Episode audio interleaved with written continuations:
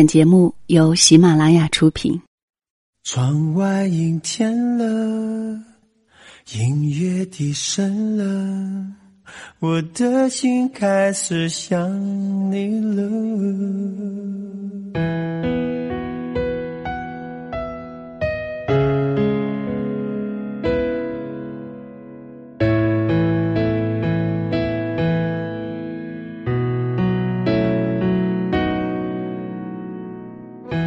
如果一个人是一个开始，两个人是不是结局？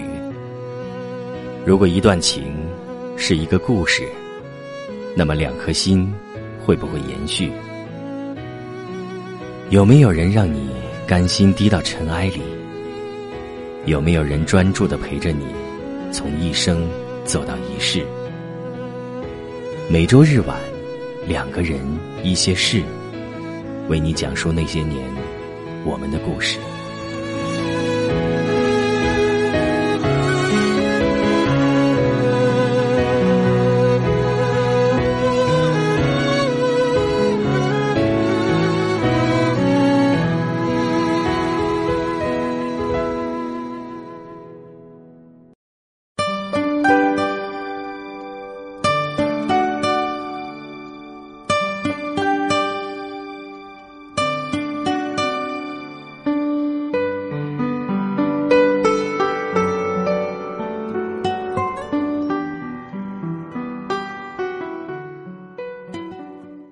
想跟你说些什么，可是话到嘴边却又如鲠在喉。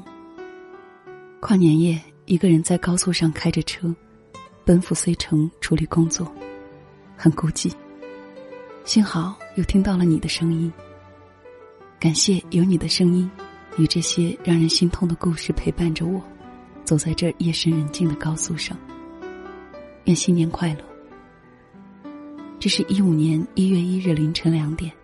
发自一位听友的私信，只言片语描出一个女子在夜色里奔驰的画面。我猜想，在这个新旧交替、时光更迭的夜晚，多少会有些孤单吧。这里是由喜马拉雅出品的《两个人一些事》，谢谢你的到来，我是小溪。听友的名字叫小诺，后来。他跟我分享了自己的经历，这是一个让我很有感触的故事。正如小诺自己所说，人总是在不经意间长大，无论你愿意与否。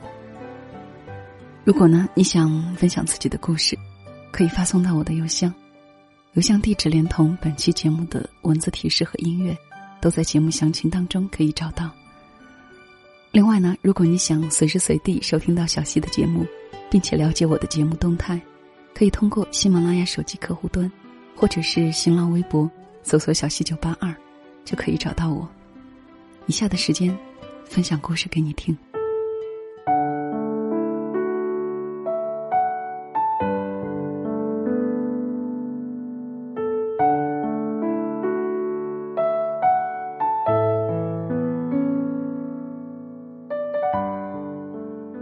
大多数为自己想拥有的生活努力奋斗的人一样，八年前，我只身来到这个二线城市工作，开始了自己的逐梦之旅。一切都挺好，没有那么曲折坎坷，只是时常会觉得累。付出很多努力，我从一名小小的实习记者转为正式记者，但是我辞职了，应该很是惊讶吧。为此，我父母差点跟我断绝关系。其实辞职于我也没什么好遗憾的，我就是一个不甘于每天做着大同小异的事儿，每月拿着屈指可数的红票票的女人而已。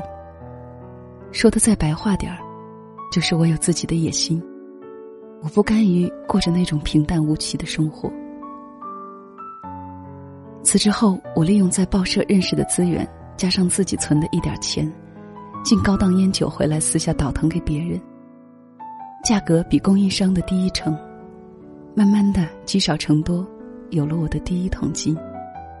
再后来，生意越做越大，从私下供应变成了代理。酒水做的热火朝天的时候，我把店交给了店里的服务员看管。我又折腾回老家，开了一个中型汽车修理厂，占地约四百平方米吧。虽然不大，但是与汽修相关的一样都不少。我在汽车修理厂遇见了他，陈。陈也是经熟人介绍来厂里修车的，车撞的那叫一个烂，我都怀疑他会不会开车，能把车撞的那么烂。瞄了一眼车，我赶紧跑进了办公室。因为是冬天，风刮得挺阴沉的。坐办公室里无聊，就打量着站在外面的陈。看他站在阴沉沉的风里，嘴里叼着根烟，手里拿着个诺基亚，不停的按。瞬间觉得这款式的男人，应该是我最讨厌的吧。事隔很久，久到我已经忘记了他这个人曾在我面前出现过。一天，我收到了他的短信。刚开始，他并没有告诉我他是谁。在我直接无视他的信息后，他才说是某某的朋友。他说喜欢我，要追我。开始我对他的这些话全没放在心上，觉得就是个玩笑，我也不会跟他在一起。想想他那天的样子，就不是我喜欢的类型。但是没想到他还真的付诸行动，送花，送娃娃。最离谱的一次是到我生活的 C 城住的小区里，大喊我的名字，说爱我。因为他不知道我住哪一栋，结果，保安人员把他赶出了小区。这事让我有一个月没敢摘下墨镜进小区。后来我也不知道我们是怎么就走到一起的。其实至今我自己都不知道那时的我，到底是喜欢他，还是因为身边朋友的撮合，加上自己一个女人，整天在 C 城和 A 城之间来回跑，累了。想找个肩膀靠一靠，再或者是我寂寞了吧。反正我们就这样稀里糊涂的走到了一起。大概一个月的样子，我发现他好赌，我劝过，他也保证过。后来又发现他外面女人一堆，手机整天按，不停的按，不停的和各个女人发着暧昧的信息。为此我要分手。他就求我原谅，说不再有下次。我心软信了他，但是时间不长，我每天忙店里的事儿，再加上各种应酬，没有多少时间是跟他在一起的。无意间去他住的地方，发现他跟别的女人在家暧昧。我的第一段恋情就这样结束了。我关掉手机，开着车出去找了个宾馆睡了三天。回来后，他又继续让我原谅他。这次，我铁了心，决定跟他断绝一切关系。后来，那个跟他暧昧的女人发信息说：“陈当初追我，只是因为他跟我那个所谓的朋友在酒桌上打的一个赌，只要追到我能谈上两个月，就给他三万。如果没有两个月，陈就倒给我那个朋友三万。”看了信息，我哭笑不得。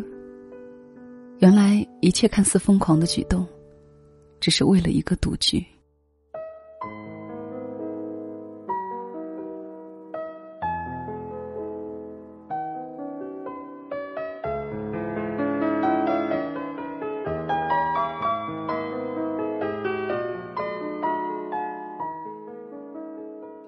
跟陈分了有大概半年的样子吧。妈妈见我一直不谈恋爱，就跟外婆私下商量，准备给我介绍一个大我两岁的男孩。他叫新，大学毕业后在家搞副业。在我和他还没有见面之前，他通过网络搜索到了我的一些简单的资料，关注了我的人人网以及 QQ。那个时候我在空间写的东西，他基本都有去评论上两句。我就莫名的好奇。感觉他好像很懂我，能看得懂我写那些字时的心情。后来一次回到家，妈妈给我说介绍个对象。说实话，我并不想见，但是不想妈妈伤心，就勉强答应了。第一次见面，还在房间睡觉的我被妈妈叫醒，睡眼蓬松的走到客厅，看见了一个男生坐沙发上对着我笑。我礼貌性的回应了一下，却觉得这个人很眼熟，是不是见过？脑袋里把最近认识的人都回忆了一下，想不起来，怎么那么眼熟？究竟是哪里见过呢？男生突然开口了：“你写的字很凄凉。”原来是你。我们都没有说是否交往。只是会在每天夜深人静时上网聊天儿，聊白天发生的事儿，遇到的人。有时他也会坐上四个小时的大巴来 C 城请我吃个饭，看个电影，然后再坐末班车回家。他每次都说到 C 城处理点事儿，顺道看看我有没有按时吃饭。我不知道我们之间算不算是交往，但是我知道。我跟他在一起不压抑，很快乐。如果让我选，我应该会选跟他这样的人成家吧。我们相处甚久，双方家长都很满意，就希望我们能先把事儿定下来。我们说好年后正月里定亲。可是，在快定亲的前几天，就在前几天，我发现了，他也并不是表面看上去那么老实可靠。而且更为荒唐的是，他竟然跟我的妹妹，我亲二叔的女儿纠缠不清。可笑吧？那时的我自己都不敢相信会是这么戏剧性的场面。从此，我成了我们那里的笑柄。快定亲的对象跟自己家的妹子纠缠在了一起。这个男人最后跟我说，他想找一个柔弱女子回家。而不是找一个整天就知道工作的女强人。我站在大桥上，对着眼前空荡的街道喊：“我错了吗？我辛苦打拼自己的事业错了吗？我为了将来的生活能更舒坦些，我错了吗？你不想找个女强人回家过日子，为何不早点说？为何在大街小巷传遍了我们的亲事时，闹出跟我妹妹纠缠在一起这么天大的笑话？”就这样，一夜之间，我从众人眼中的佼佼者，变成了一个笑柄。从那以后，我开始嗜酒、抽烟，每天几乎不睡觉。白天穿戴整齐的处理工作，晚上就化浓浓的烟熏妆，去泡夜店，喝很多酒，抽很多烟。喝醉了就趴包厢沙发上睡，睡醒了再继续喝。终于，精神崩溃了，坚持不住了。那天喝了多少酒，我也忘记。自己也不知道是哪里来的勇气，就一刀划了下去。看着鲜红的血从手腕滴向地板，至今那种清脆的声音还依稀可辨。我不知道爸妈他们是怎么发现我自杀的，我也不知道。当他们发现我轻生时的紧张表情，我只知道醒来时，周围全部笼罩着消毒水味儿。只知道再次睁眼看到爸爸妈妈时，感觉自己是多么的不孝。也许此时的你们肯定会骂我特傻，太自私，为了个男人而这么卑微，很不值吧？其实身边懂我的人。都知道，像我如此这般强悍的女汉子，是不可能去因为一个不值得的男人而想不开的。只是因为我与他之间出现的那个第三方，是自己的妹妹，一个自己从小护到大的妹妹。我们同龄，但是从小她就是那种瘦瘦弱弱的淑女形象。作为比她大四个月的姐姐，我永远把她当小女生一样去照顾，要吃什么就买。喜欢上什么就送，就连自己家同父同母的大哥，都没有享受过如此待遇。可是最后是他，竟然是他，我想不通，我心痛。可是再痛，还要在众人面前装作一切都是那么的若无其事。天知道我装的有多累，有多痛。神经绷得太紧，也就突然的断弦了，有了轻生的想法。更让我心灰意冷的是，这件事从发生到今天，我没有收到妹妹的任何一条带有道歉的短信和电话。有亲戚劝我主动跟她联系，但是我没有。我始终认为不是我的错，凭什么让我去找他？他们俩亲手把我从我们那儿的小城市所认识的众人眼中的佼佼者，变成一个彻头彻尾的笑话。为了此事，我连老家都不敢回。我将近有一年半没回老家吃过一顿饭。有时候有事逼不得已要回去，也是太阳落山之后，才敢从市区开车回去，并且。都不会逗留过夜。从医院回来后，我还是会泡吧。身边的闺蜜介绍了心理医生帮我调节，我自己也慢慢的学着自我减压。渐渐的，我从天天去酒吧喝酒减少到一个星期去两次，然后变成一个月去一两次。后来就不再去酒吧买醉了，我又恢复到曾经的那个。只知道整天忙于生意的女汉子。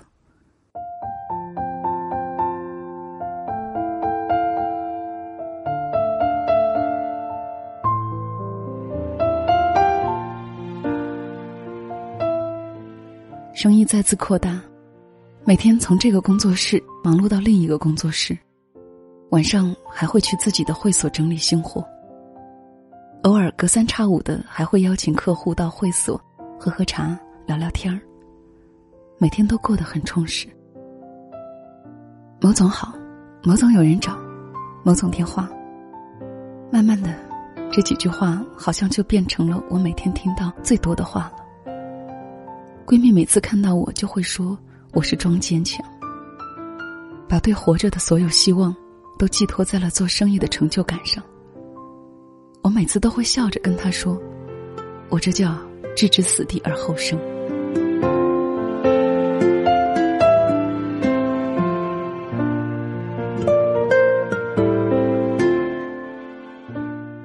通过朋友的介绍，我和他相识。起初只是聊聊天儿，谁都没有想过进一步发展。因为我们之间有着一千六百公里的距离。都说天天聊天唠嗑的人，时间久了会依赖。我们就是属于那种，他比我小，爱喊我老女人，我爱喊他木头，因为有好多事说很多遍他才会懂。我们就这样靠着微信和电话联系了两个月之后，才相约到我的城市见面。在这之前，他问我对他什么想法，他说想跟我在一起。其实我挺害怕的，我不敢相信爱，却又不想跟他这样不清不楚的维持着暧昧不清的关系。他经常带着怀疑的口吻问我是否懂爱，是否真的爱他。是否整天就知道工作？对他其实挺愧疚的，他迁就我的地方太多。有时打电话给我时，我不是在开会，就是在应酬。每天都是他打电话提醒我记得吃饭，记得添加衣服。就连出差需要带的随身物品，都是他打电话提醒。而我对他的关心，就实在是太少太少。有时我夜里睡觉会做噩梦，梦到他不见了，于是会猛然拿起手机，不管是几点，不管他是否已熟睡，就给他打电话。我想我是在乎他的，我希望在噩梦惊醒的时候，能够听到他的声音。只要有他在，就觉得安稳。我们交往期间，我没有对他说过爱。也没说过喜欢，只对他说过一次“我想你了”。还是因为生意上出现一些危机，又被身边信任的朋友骗了一笔周转资金，突然压得有点呼吸困难的时候，我给他打了电话，说：“我累了，好累的那种累，我想你了。”电话挂了之后，他立马订了早班机票过来，我哭了。躲柜子里咬着嘴唇哭。他对我的迁就与宽容，真的不知道拿什么来报答。我有更用心的去爱他。他跟我抱怨过一次，只此一次。他在电话那头抱怨说我不爱他，他说他已经离不开我，然后就哭了。听着电话那头的他抽泣着，我在电话的这头咬着嘴唇也抽泣着。尽管爱字到了嘴边，我却还是哽住了。对于爱，我已经没有勇气再说出口。他还是一如既往的关心我、照顾我、迁就我。只是，他不再逼我说爱。我想，我们可以一直这样走下去吧。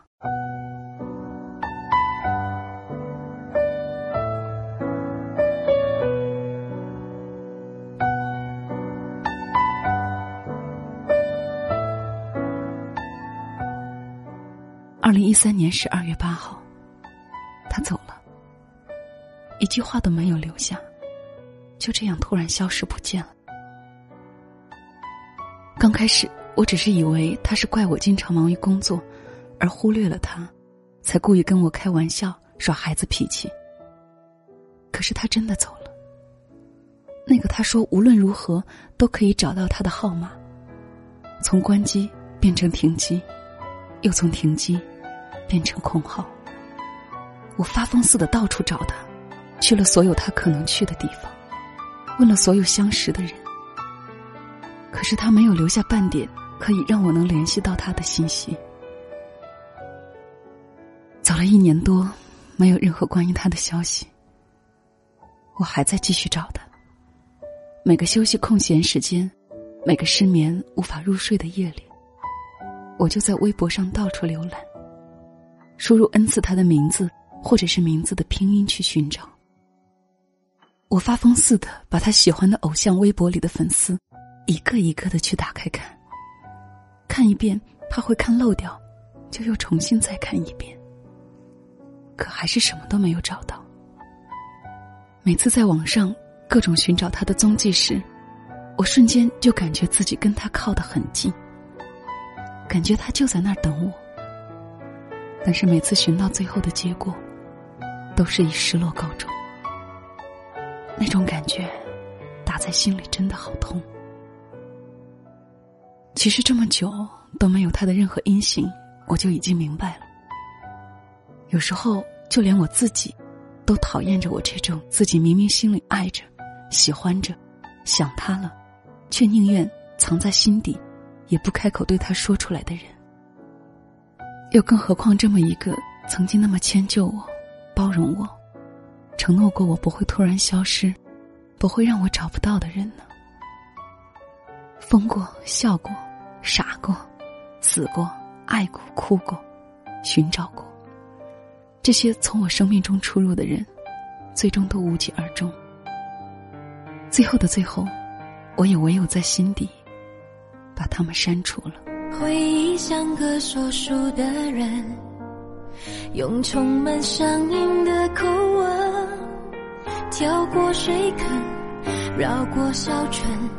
等相遇的缘分，你用泥巴捏一座城，说将来要娶我进门，转多少身，过几次门，虚掷青春。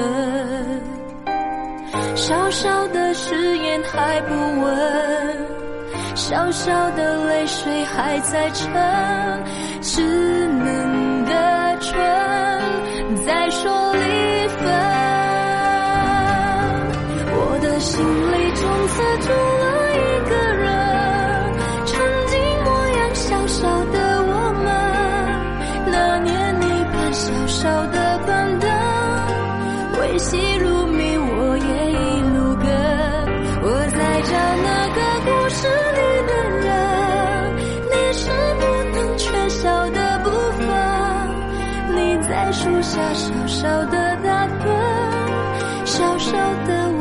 舍得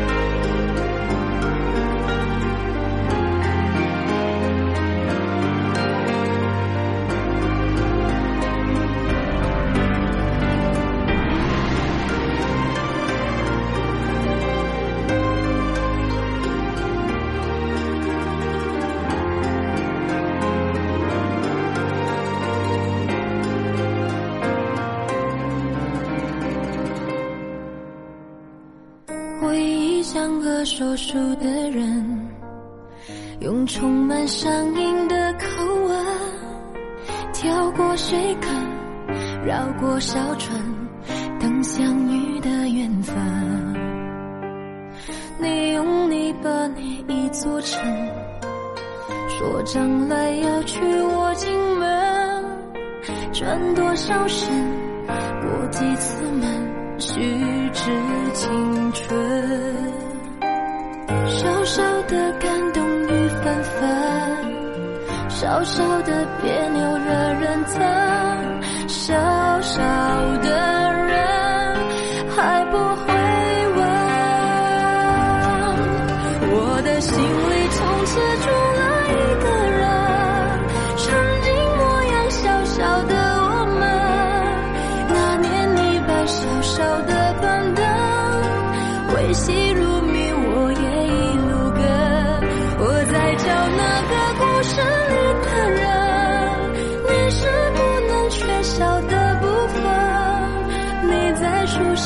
小小的打盹，小小的我傻傻的。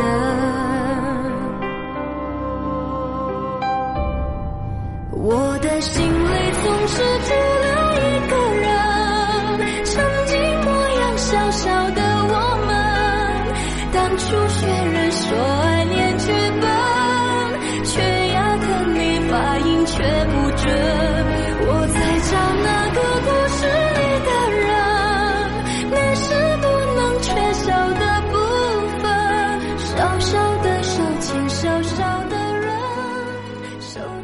习惯性的在分享这篇文字之前，我问小诺：“这个故事是不是真的？是你自己写的吗？”因为。我需要对听到我的所有耳朵们负责。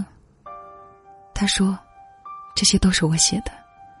对于旁观者来说，它是故事；对我来说，它是我的往事。”于是我突然有些失语。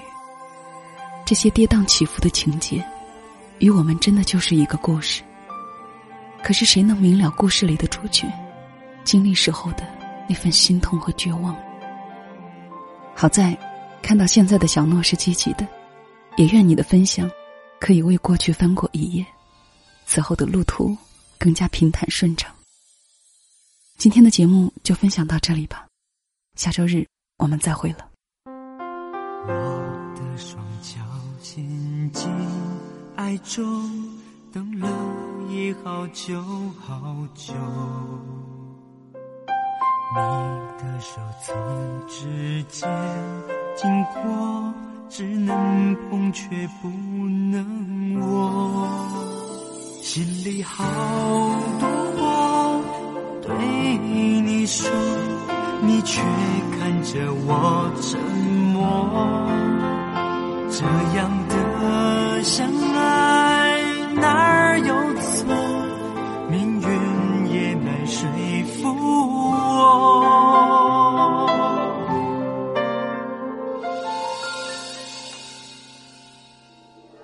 不是个稻草人，不能动，不能说，已把爱紧紧放心中。我不是个稻草人，没人爱，没人懂，再难再疯，我要结果。我不是个稻草人，看天亮，看日落，就等一双手。我不是个稻草人，不做梦，不还手，别用泪水逼我放手。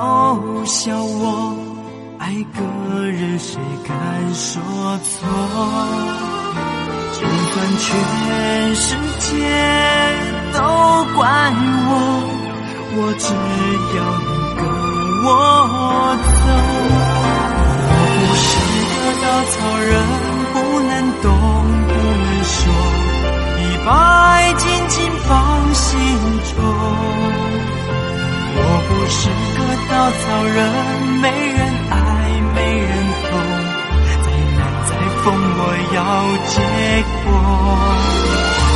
我不是个稻草人，看天亮，看日落，就等你给我一双手。我不是个稻草人，不做梦，不还手，别用泪水逼我放手。不是个稻草人，不做梦，不还手。别用泪水逼我放手。